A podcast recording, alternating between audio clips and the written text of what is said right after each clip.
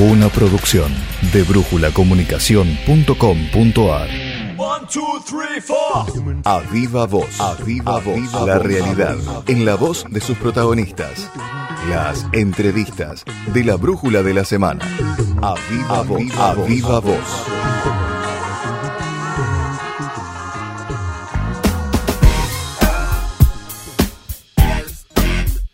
Leo Bilansky, titular de la Asociación de Empresarios Nacionales para el Desarrollo Argentino, ENAC, expresó en diálogo con la brújula de la semana que con los subsidios a Techint se podría asistir a mil pymes. En el marco del programa de asistencia de emergencia al trabajo y la producción, ATP, impuesto por el gobierno nacional sobre el pago del 50% del sueldo de empresas, Bilansky aseguró que la empresa no necesita, ni cualitativa ni cuantitativamente, una ayuda económica, ni en pandemia, ni en guerra. No, cuando vos estás resolviendo temas de, economía de guerra o de pandemia, que es similar, que es lo que está pasando hoy en día, eh, te encontrás, bueno, con, con la necesidad, con las prioridades y con los tiempos, que muchas veces son eh, perversos, porque todos requieren ayuda inmediatamente. Eh, eh, para salvar la situación que, eh, para que te des una idea, son 60 días ya de aislamiento productivo, donde según una encuesta que nos estamos llevando adelante en este momento, aún el 27% de las empresas sigue cerrada, es decir, que em, estuvieron 60 días sin vender.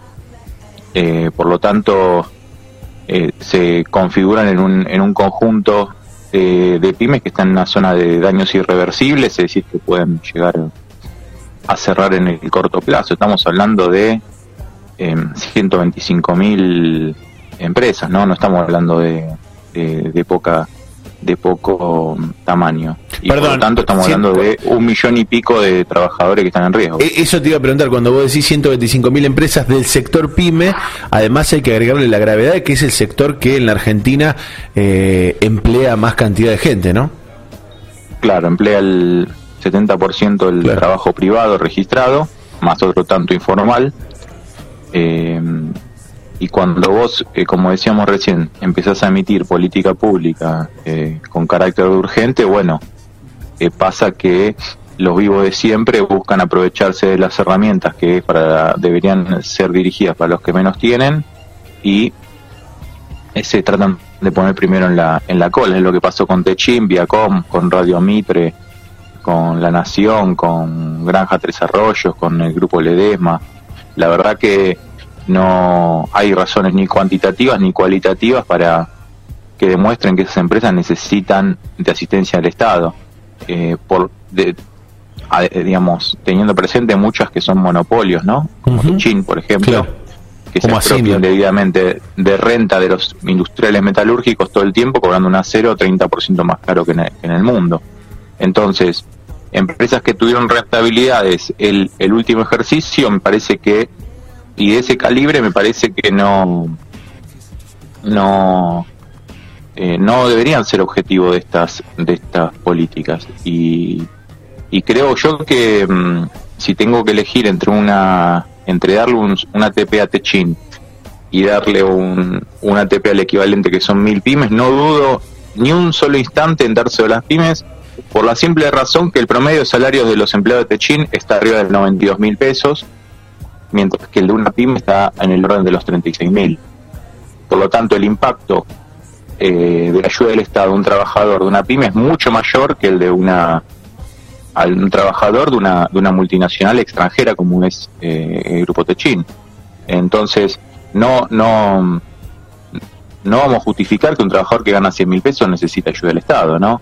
Porque si no eh, se prende foto los papeles en la, en la Argentina. Digo, sobre, sobre esta discusión, eh, Leo, perdón que te interrumpa, pero digo, las empresas han puesto, eh, ponen un manto de duda, digo, o, da la sensación que actúan como, como suelen hacer de manera extorsiva, ¿no? Estas grandes empresas, sobre la base de Digo porque pensando también en la política pública, a veces es eh, el planteo de la empresa o es con una ayuda del Estado, o también estamos en la ayuda del Estado, o, comienzan los despidos, o comienza el pago eh, menor de salario. Digo, ¿cómo, ¿cómo puede enfrentarse eso? No, por supuesto que esta situación se da a partir de la extorsión de los monopolios en la Argentina. Paolo Roca eh, es el empresario más rico de la Argentina y tiene la empresa más subsidiada de, de eh, paradójicamente de la Argentina en el, en el año anterior, en 2019.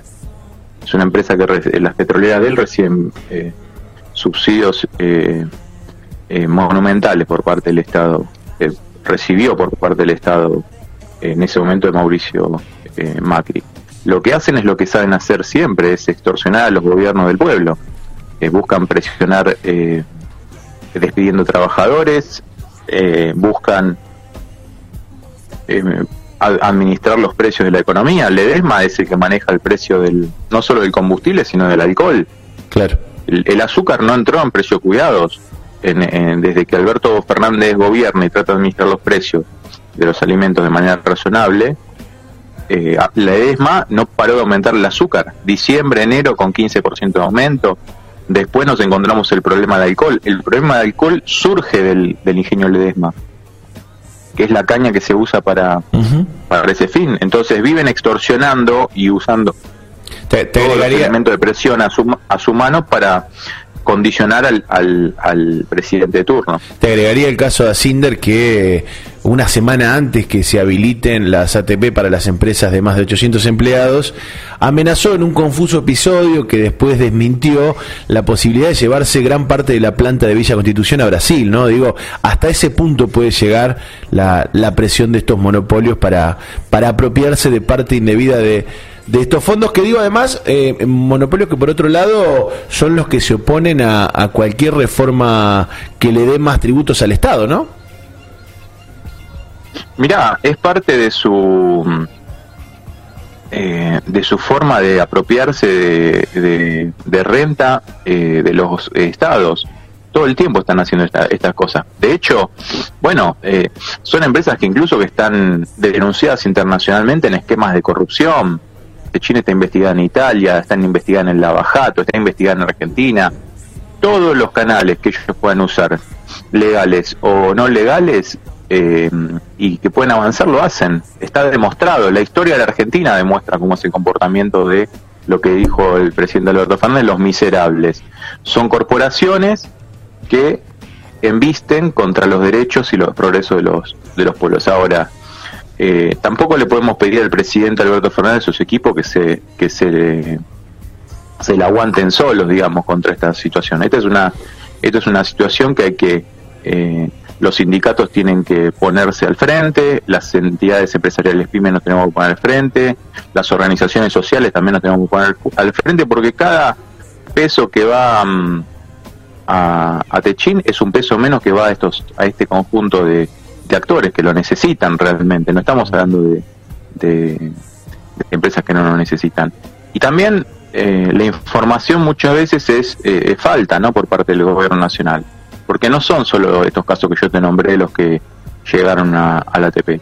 El 15,9%, según el propio Ministerio de Desarrollo Productivo, lo recibieron empresas de más de 800 trabajadores. Hay 1.048 empresas de más de 500 trabajadores nada más. Por lo tanto, muchas deben haber recibido esta, esta ayuda. Y la verdad que puede ser legal, pero no es legítimo para el espíritu de, de este paquete de ayuda, que es el más grande de la historia de la Argentina. Entonces, usémoslo bien si lo tenemos. Claro, claro. Eh, Digo, y Nosotros estamos a disposición para, para que la sintonía fina sea siempre que se incline siempre en favor de, la, de, los trabajadores y las pymes y no de las corporaciones. ¿no? Nos llega un mensaje de Pablo que dice, eh, ¿y a Roca no le sostienen el barril criollo actualmente? Eh, digo, pensando también en esto, me parece interesante la pregunta en torno a algunas herramientas que puede tener el gobierno efectivamente sobre, sobre la idea que vos planteabas, digo, efectivamente con la espalda de eh, un sector más grande de la sociedad, pero digo, habrá que ver cómo esa sintonía fina se afina un poquito más para, para tener mecanismos. ¿Qué opinan ustedes de esta, de esta cuestión, por ejemplo, que, que planteaba en un tuit y que generó tanta preocupación en algún sector de la economía concentrada sobre la posibilidad de que estas ayudas del gobierno impliquen también participación del gobierno en las empresas? Mira, todos los países desarrollados del mundo tienen participación en las empresas estratégicas de, de sus países. Todos, sin excepción. Desde los comunistas como China hasta los más capitalistas a ultranza como Estados Unidos. Directa o indirectamente tienen sus eh, manos metidas en el capital accionario de algunas empresas estratégicas. ¿Por qué? Porque son los que te definen la política de un país, las grandes empresas. Hay empresas que tienen más Producto Bruto Interno que la Argentina. BlackRock, que es un acreedor de nuestro país, de la deuda externa, eh, que le debemos plata, eh, eh, tiene cinco veces el Producto Bruto que tiene nuestro país. por lo tanto, si uno cree que esas, em, esas empresas no están dominadas formal o informalmente por los estados, se equivoca. Y después el, es el miedo de, de los especuladores de siempre, ¿no? Eh, no tienen problema con que el Estado eh, administre parte de la producción, no tiene miedo de que se eh, queden expuestos ante la sociedad y ante sus pares que o ante la justicia o ante la FIP que evaden impuestos, eluden impuestos, porque cuando la cadena es totalmente privada, el Estado tiene es más difícil que, que pueda acceder a ver qué está pasando ahí adentro. ¿viste? Los, los controles tienen que ser más estrictos, más inteligentes. Ahora, cuando el Estado es parte de la cadena, ya no se pueden hacer todos los giles y evadir impuestos y vender en negro, comprar en negro, como está pasando en la cadena agroexportadora. Eh, eso, eso. Aquí en nuestra zona es así. Mira, yo me remito a lo que dijo el, CEO financiero de, Fiat en Argentina. Hay dos formas de, hacer entrar plata en la empresa: vendiendo o directo por eh, aporte de capital de los socios. Y hay mil formas de sacarla. Claro. ¿Me entendés? Claro, claro, efectivamente. Entonces, lo que te está diciendo es que nosotros podemos evadir. Si tenemos la plata y vendemos, podemos evadir. Ahora, si no estamos funcionando, no no hay eh, margen para hacer nada. Bueno, todavía estamos esperando, todavía estamos esperando la respuesta, por ejemplo, de qué pasó con gran parte de la de la plata que recibió el grupo Vicentín, que además es uno de los grupos beneficiados por por, por las ATP, inclusive algunos eh, algunos familiares del propio Gustavo Nardelli, ¿no? es un caso, es un eh, Vicentín es un claro caso de corrupción. Eh, parece que hay miedo en la sociedad de decirlo. Lo que pasa es que Vicentín tiene mucho. En, en, Vicentín pasa al revés. Eh, nadie tiene miedo que la corporación, en este caso de Vicentín, tenga parte, sea propietario parte del Estado, en este caso de la provincia de Santa Fe. Porque tiene una propiedad del Poder Judicial, tiene otra partecita del Poder Legislativo y tiene otra partecita del Poder Ejecutivo.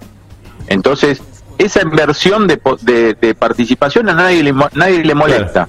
Ahora, cuando es el Estado soberano elegido por sus ciudadanos el que tiene una partecita de Vicentín, uy, se escandalizan. Lo que pasa es que se tienen que informar los que hablan de cuáles son las reglas del capitalismo. Como yo te decía recién, eh, hay empresas estratégicas en sectores estratégicos que los estados no no no, no permiten que sea del sector privado. De hecho, eh, hay países donde el petróleo es público, los servicios tienen que ser de, de, titularidad pública, eh, porque vos dependés de una persona, eh, bienes o servicios que afectan a, al colectivo en general del país. Entonces, ya sabemos que mm, son muy muy influenciables los los individuos, entonces por lo tanto vos no podés permitir que tu sistema económico eh, cuelgue de, tres o cuatro alambres, ¿viste? Mira, me parece que el mejor ejemplo de eso, la semana pasada charlábamos con Omar Príncipe,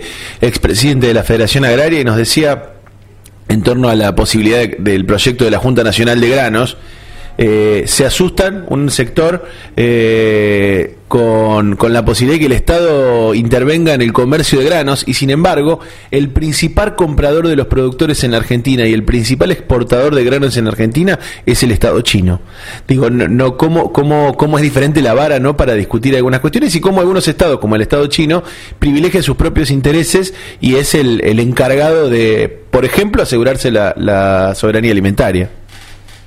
Bueno, lo justamente en, la discusión de fondo, de vos acabas de dar eh, la tecla en, un botón estratégico, ¿no?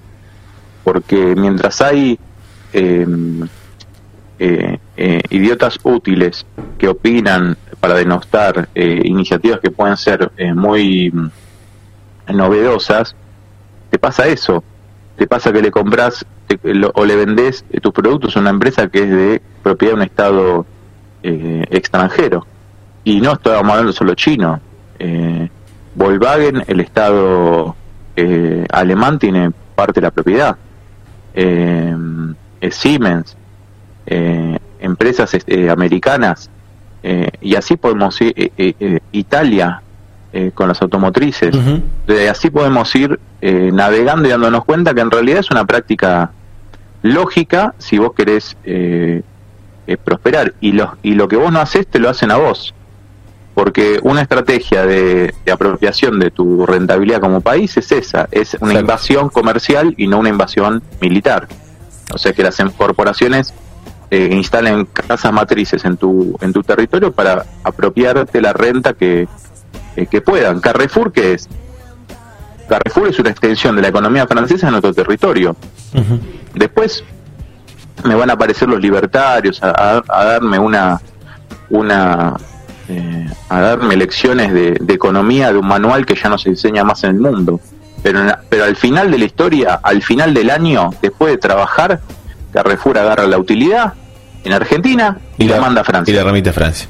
Fin, fin de los servicios. Y sabes qué hace pumba pone el impuesto que le corresponde al Estado francés para que no haya doble imposición y no paguen acá.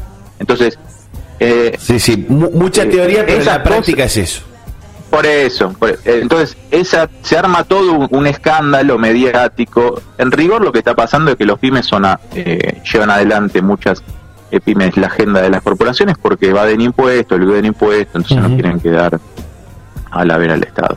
Comparto lo, lo para, para resumirte, apoyamos totalmente la iniciativa de Fernanda Vallejo. Una producción de brújulacomunicación.com.ar